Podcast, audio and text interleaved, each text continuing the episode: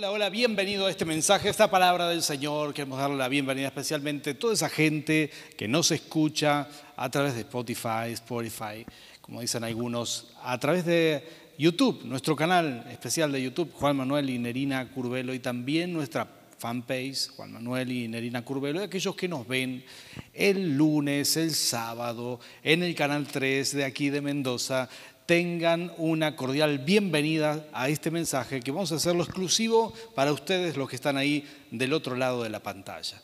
Bueno, estamos viendo una serie, estamos enseñando acerca de casa estable, ¿no? Queremos proclamar esto, creemos que es muy importante en este momento, creemos que es muy importante confiar en que Dios nos puede regalar una casa estable. ¿Has visto alguna vez esas carreras de posta? Esas carreras donde hay cuatro competidores para hacer 400 metros y se entregan uno al otro una especie de maderita, por así decirlo, se llama testigo, ¿sí? que uno tiene que pasarle al otro. ¿sí? A medida que corren, el que logra hacer los primeros 100 metros, le pasa la posta, le pasa el testigo al siguiente y el siguiente se lo pasa al siguiente y este al siguiente hasta que logran hacer 100 metros en velocidad cada uno de ellos, sumando un total de 400 metros. Históricamente parece que los jamaicanos son los que más premios tienen en estas carreras de posta. Es muy interesante. Pero si pudiéramos comparar el linaje o la vida familiar, de muchos de nosotros, podríamos decir que espiritualmente todos estamos en una carrera de posta, ¿sí? Estamos en una carrera en donde entregamos ese testimonio, entregamos el testigo a la generación siguiente.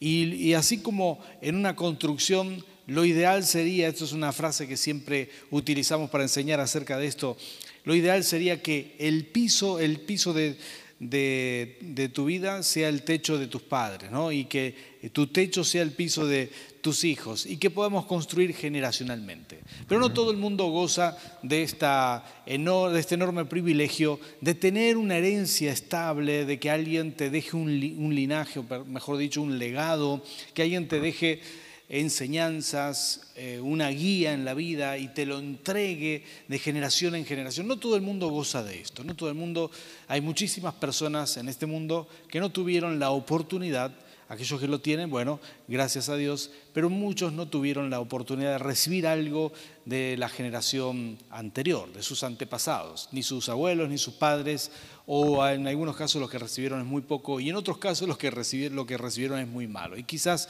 alguno diría, bueno, si esto es una carrera de postas, prácticamente Em, me entregaron el testigo muy tarde. Yo no puedo ganar nunca con esto. Quiero darte una buena noticia. Aquellos que confiamos en el Señor, aquellos que entendemos que Dios tiene poder para bendecirnos y darnos una casa estable, podemos alcanzar en una generación lo que en dos o tres no se lograron. ¿sí? Esta es la buena noticia y de esto vamos a hablar hoy. Vamos a continuar enseñando acerca de David.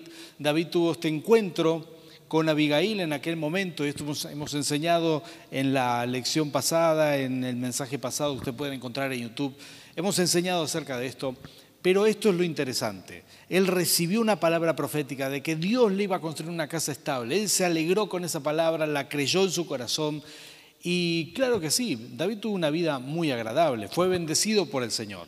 Estas cosas le pasaron a David aunque él tuvo que huir por el desierto un tiempo más, luego se cruzó a los filisteos y tuvo paz. Pero luego de eso, de un día para el otro, lo nombraron rey de Hebrón, en la tierra de Israel, y reinó siete años ahí.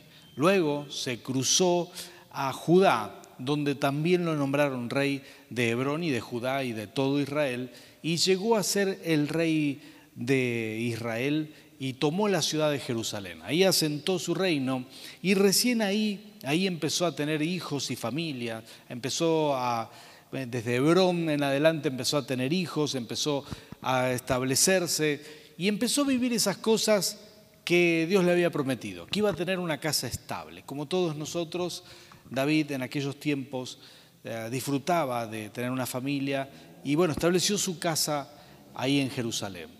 Lo interesante de la historia de David es que no fue la familia perfecta, ¿sí? La Biblia no esconde estas cosas de sus hijos, o de, perdón, de, de, sus siervos, como el caso de David. La Biblia no esconde esto, sino que lo muestra, lo muestra cara descubierta, muestra claramente que David tuvo sus buenos errores como padre. Ahora, lo interesante de esto es que llegó quizás a la vejez pensando que había tenido una buena vida y pensando que, bueno, los vaivenes que les tocó, le tocó venir vivir con sus hijos, era parte de la vida. Y llegó un momento que él pensó, le construiré una casa a mi Señor, voy a construirle un hogar, un, templo, para que habite la presencia de Dios. En aquel momento era el arca del pacto. ¿sí? Y resulta que la Biblia nos cuenta que el profeta Natán viene a visitarlo. Yo quiero leerte estos versículos, ¿sí? quiero mostrarte esto en las escrituras. Vamos a leer segunda de Samuel 7, desde el versículo 11, Dios le está hablando a través del profeta y le está prometiendo, le está diciendo cómo la tienda de Israel iba por el desierto y dice, desde el día en que puse jueces sobre mi pueblo Israel y a ti te daré descanso de todos tus enemigos, le dice Dios a David. Dice, asimismo, Jehová te hace saber que Él te hará casa. Atención con esto, porque David ya tenía casa. David ya había, eh, había envejecido, ya tenía sus hijos. De hecho, había pasado muchos problemas, como te puede pasar a vos o como te puede, me puede pasar a mí. Sin embargo, Dios le habla a una altura de su vida, donde él creía que ya todo estaba perdido, y le dice, te haré casa. Y dice, cuando tus días sean cumplidos y duermas con tus padres, yo levantaré después de ti a uno de tu linaje.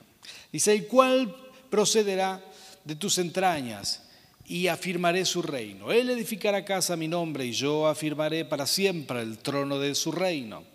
Yo le seré a él padre y él me será a mí hijo.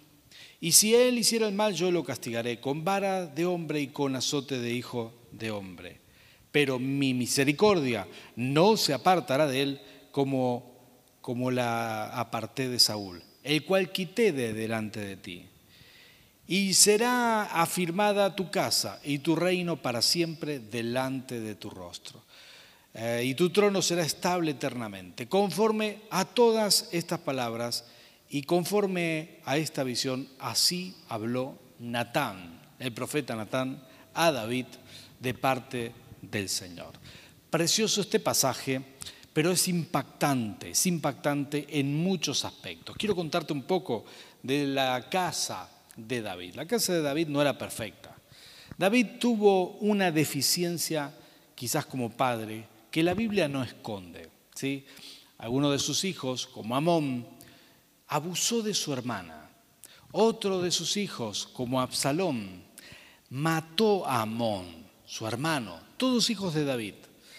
Y Absalón hasta intentó quitarle el reino a, David.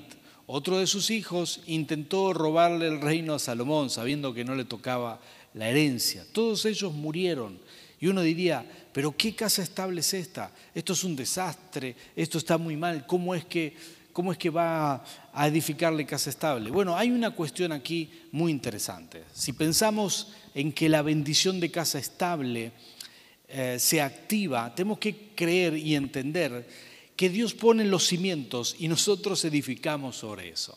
Los cimientos que Dios había puesto para David eran tan fuertes que nunca su casa fue destruida y siempre tuvo un hijo que reinó en su lugar.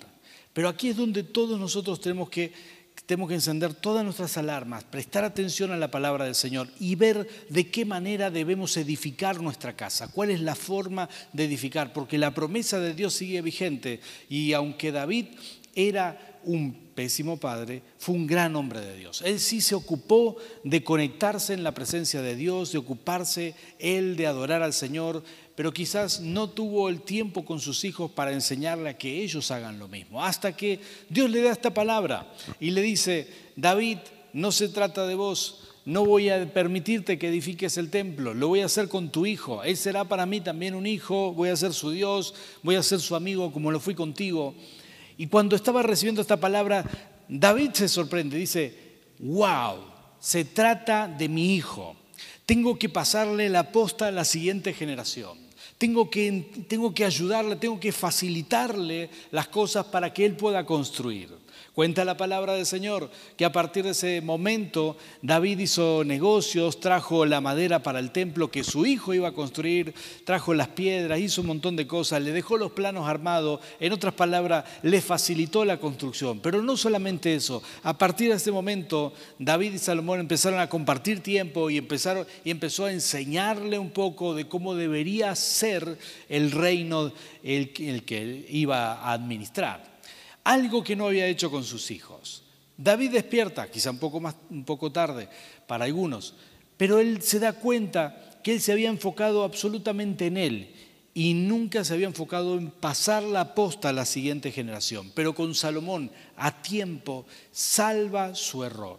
Entonces podemos ver esto, podemos ver que él empieza a edificar esta casa, empieza a edificar sobre los cimientos, sobre las promesas que Dios le había dado. Dios le está diciendo, edificaré casa estable, a pesar que llegaste a tu vejez, a pesar de que obviamente casa no era casa material, él tenía casas materiales, era el rey, tenía los mejores palacios, sin embargo, casa estable significa hogar con propósito, hogar bendecido, un lugar de paz, y era algo que David todavía no terminaba de tener. Entonces, Dios le muestra cuál es su propósito. Y en este pasaje de las Escrituras le dice, David, no solamente te voy a bendecir aquí y ahora, sino que siempre habrá un hijo tuyo que reinará en tu lugar. Y de tu descendencia vendrá el Mesías. Palabras que sorprenden a David y se da cuenta que no se trata de él, se da cuenta que, que es muy importante pasar la posta a la siguiente generación. Si este caso o esta situación hace que vos reacciones también de esta manera, si te das cuenta de pronto lo importante que es facilitar, facilitar para que las siguientes generaciones caminen en el propósito divino, entonces bienvenido al club, porque yo creo que todos los hijos de Dios somos llamados a edificar casa estable o por lo menos a, construir sobre las promesas del Señor. Las promesas del Señor no fallan, las promesas del Señor son sí y ahora, las promesas del Señor funcionan. Y aunque David había envejecido y nada le faltaba, sin embargo no había disfrutado de esto que Dios le había prometido, casa estable. Las promesas estaban, pero él no las había activado. Él no terminaba de activarlas todavía. Pero a última hora, con Salomón, logra pasar la posta de una manera perfecta. Quiero mostrarte o quiero mencionarte tres estrategias, tres formas en las cuales nosotros construimos sobre estas bases, en las cuales construimos sobre las bases de la promesa de casa estable. Número uno, la primera forma, la primera manera, la primera manera de, de construir, o el primer ladrillo, por así decirlo. Número uno, ten fe y confía en que Dios elige tu linaje. Bueno, me encanta esto, porque Dios le dice, eh, elegiré a alguien de tu linaje para seguir con la promesa de casa estable. Y esto es muy interesante. La Biblia va a decir esto en Primera de Pedro capítulo 2, versículo 9. Dice, pero ustedes son linaje escogido, real sacerdocio, nación santa, pueblo que pertenece a Dios, para que proclamen las obras maravillosas de aquel que los llamó de las tinieblas. En otras palabras, el apóstol Pedro le está escribiendo a toda la iglesia de aquel tiempo, como nos puede estar hablando a toda la gente de fe que está escuchando este mensaje. El apóstol Pedro les, está hablando en esta carta, les está diciendo, a pesar de que están lejos, porque en aquel tiempo estaban lejos, a pesar de que están en problemas, bueno, en aquel tiempo estaban en problemas, a pesar de que están dispersos en distintas naciones por causa de la persecución, este, este es el mensaje son linaje escogido y real sacerdocio. Las mismas palabras que Dios le dijo a David, voy a escoger tu linaje. De alguna manera cuando venimos a Cristo, de alguna manera cuando tenemos fe en el Señor, no solamente el Señor nos elige a nosotros, sino que elige nuestro linaje. Y tenemos que tener fe de que Dios elige nuestra familia, de que tu familia es elegida por, por el Señor. Alguno me dirá, pero pastor, usted no sabe el desastre que es mi familia. Yo quiero animarte en el nombre de Jesús a que tengas fe de que tu familia es elegida por el Señor, de que confíes que la promesas del Señor y los propósitos del Señor no fallan.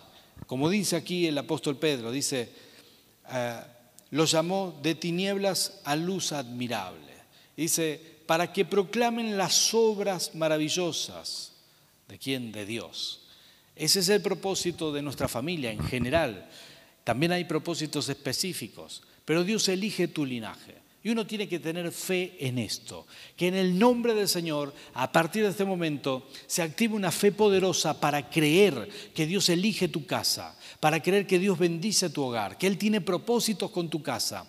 Nunca menosprecies tu hogar, siempre cree que Dios tiene un plan, nunca, nunca lo tires abajo, siempre cree eh, cree que Dios está contigo y con tu casa. Aunque hoy no veas los resultados. Quizás vos me decís, pero pastor, usted no conoce mi hogar, no sabe cómo están mis hijos, cómo es mi esposo, mi esposa, cómo es mi familia. Tranquilo, confía en el Señor. Tarde o temprano, estas promesas que Dios nos da actuarán sobre nosotros. Estuve en un retiro cuando, cuando era un pastor más joven. Mis hijos eran pequeños. Alguien ministró este pasaje, esta palabra. Y de pronto, de pronto yo dije, wow, Señor, tú eliges mi casa, eliges mi familia, eliges mis hijos, los eliges. Crié a mis hijos pensando en eso, con ese enfoque distinto, y eso me ha bendecido mucho. Pensé, lo creí y viví y actué de acuerdo a esto. Es un proceso que uno hace naturalmente y eso cambia todo. Cambia tu forma de criar tu familia, de desarrollar a tus hijos, del em, empuje que vas a darlo. Uno está pensando en siempre equiparlos para el propósito divino y eso lo cambia absolutamente todo. Yo te bendigo en el nombre de Jesús para que sabiduría divina venga sobre tu vida y puedas criar a tus hijos creyendo que son linaje escogido y real sacerdocio sobre la tierra. En segundo lugar, en segundo lugar, amar sin condición. Amar sin condiciones, esto es realmente es impecable. David tuvo algunos episodios oscuros en la crianza de sus hijos. No sabemos bien, no sabemos con certeza por qué, pero algunos de sus hijos no, bueno, tenían reclamos hacia él no tenían buenos valores. David tenía muy buenos valores, era un hombre honrado, un hombre que amaba al Señor. Pero uno de sus hijos, Amón, Amón, como lo mencionaba antes, abusó de su hermana. ¿sí? Esto cuenta la historia, una historia muy triste, muy triste realmente. Sin embargo, Tamar, su hermana, su media hermana, ¿sí? Eh, sufrió este abuso por parte de Amón. Lo interesante es que David no actuó consecuentemente con Amón, ¿sí? y eso le trajo muchas heridas a su familia. El hermano, no medio hermano, sino hermano de sangre de Tamara, Absalón, se llenó de ira y por dos años fue al padre a reclamarle, a decirle, papá, hace justicia, hace algo con Amón, que se paseaba por ahí y no había justicia para su hermana hasta que Absalón explotó de ira. Su corazón se llenó de amargura y un día decidió matar a su hermano Aarón. Todo esto cuenta la Biblia. ¿eh? Las, las cosas que pasaron en la familia de David fueron terribles. Y cuando David, David ve esto, simplemente empuja a su hijo, lo manda al exilio por mucho tiempo, a Absalón, por lo que había hecho. No supo cómo manejar esa situación. Posiblemente tenía miles de mejores soluciones. De hecho, no habría que haber permitido que eso llegara tan lejos. Sin embargo, Absalón, Absalón se crió en el exilio aumentando su amargura y jurando un día vengarse hasta de su padre.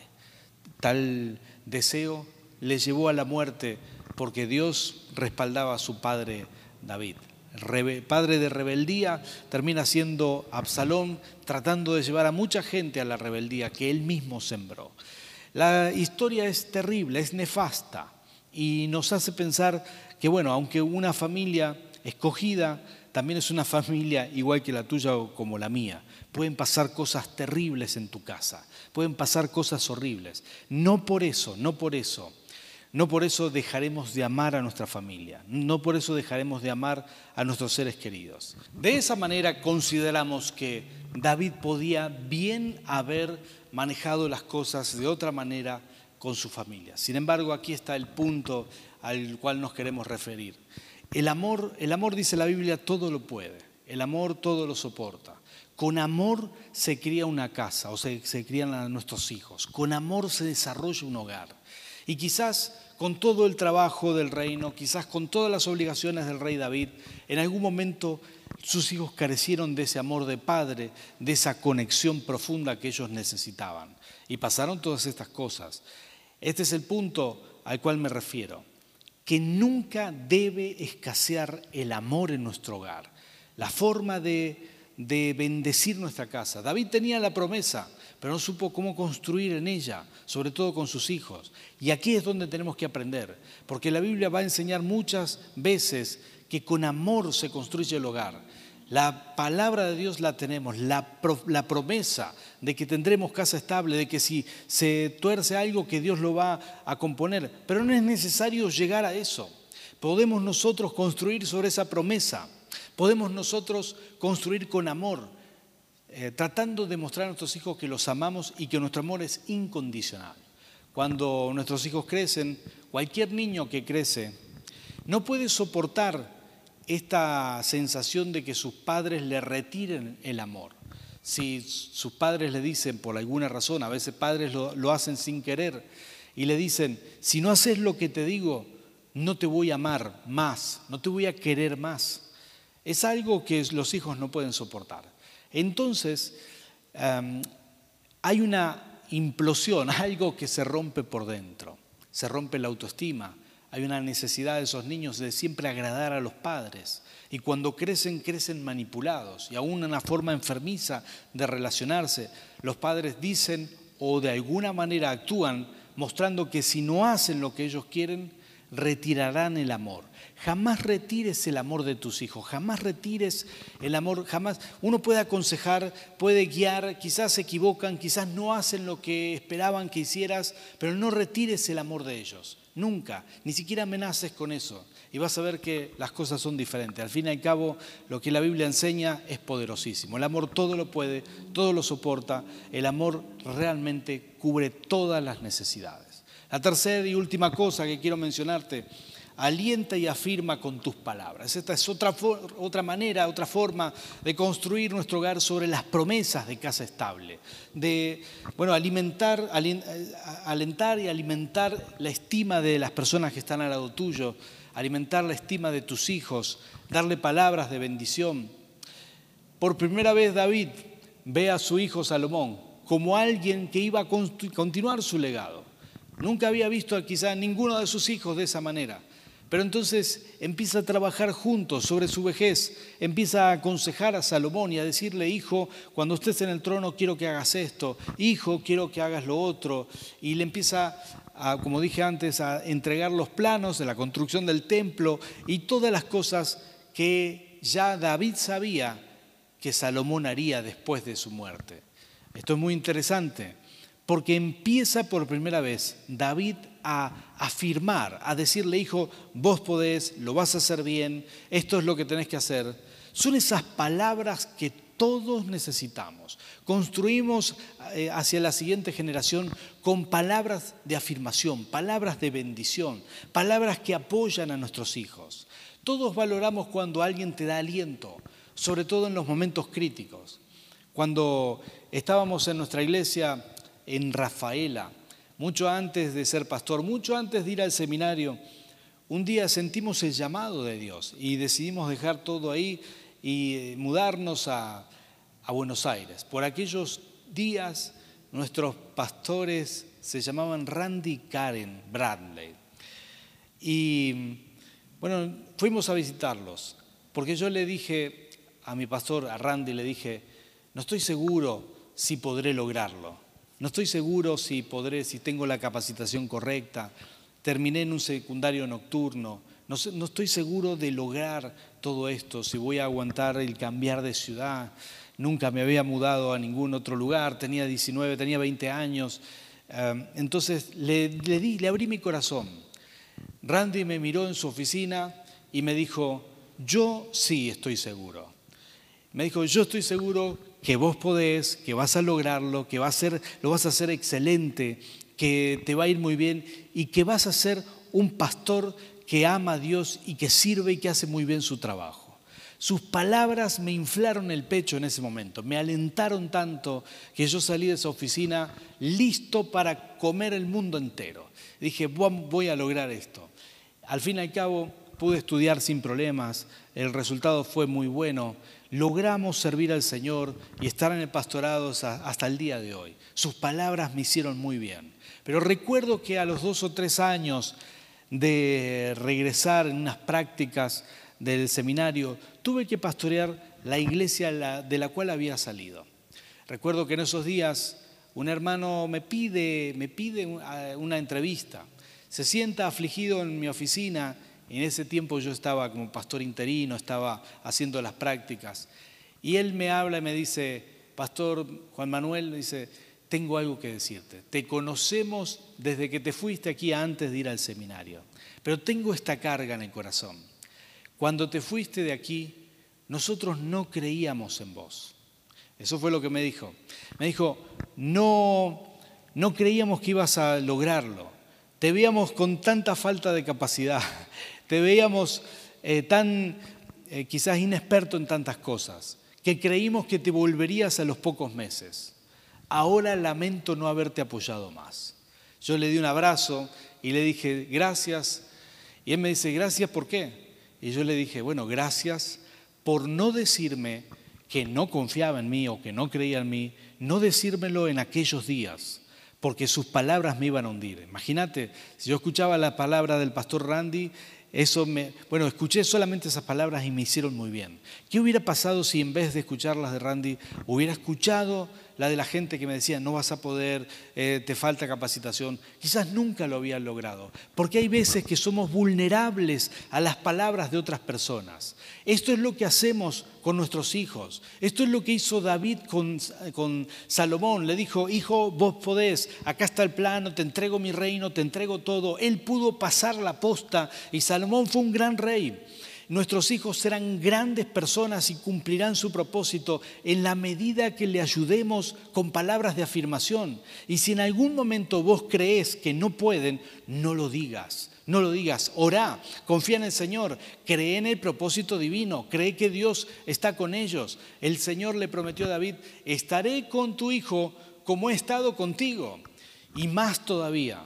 Y bueno, esta es nuestra promesa. Dios estará con nuestros hijos como ha estado con nosotros y más todavía, y que lo puedas creer en el nombre del Señor. Quiero dejarte todo esto para que pienses y quiero proclamar en el nombre de Jesús que tu hogar es casa estable, que las promesas están y que construimos con nuestras actitudes, que puedas dar palabras de aliento, que puedas dar amor incondicional, que puedas creer que, somos, que, tus hijos son linaje escogido y que lo puedas creer en serio y que puedas dar siempre palabras de afirmación, palabras de aliento, porque con eso construimos nuestra casa. Considero que tengo el deber de construir, de alentar a mi esposa, de alentar a mis hijos, de alentar a las personas que están al lado mío para que logren su llamado y su propósito. Lamentablemente hay tanta gente que habla mal, hay tanta gente que desacredita y todos necesitamos la validación, sobre todo cuando estamos creciendo, cuando estamos vulnerables, cuando estamos inseguros. Necesitamos la validación de nuestros padres, aún de nuestros pastores,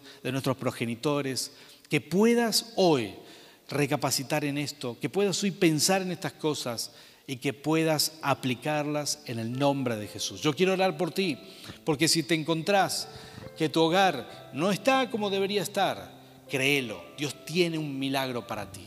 Dios tiene propósito, Dios tiene algo maravilloso para tu casa. Así que por favor te pido que cierres tus ojos. Si estás escuchando esto por radio, por Spotify, si lo estás viendo en el canal, si lo estás viendo en nuestras redes sociales, cerra tus ojos conmigo. Vamos a creer por un milagro. Dios tiene un propósito para tu casa. Hay cosas que tendrás que hacer vos, pero Dios tiene un propósito. Vamos a orar juntos.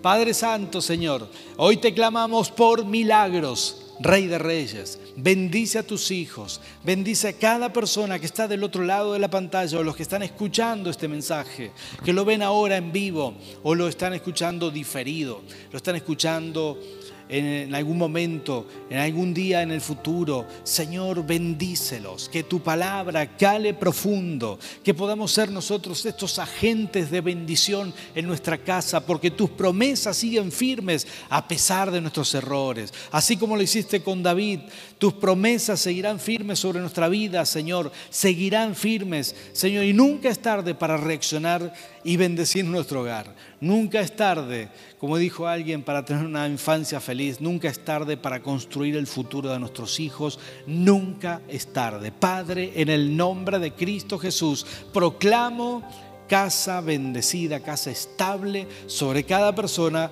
que recibe esta palabra en el nombre de Jesús. Amén y amén.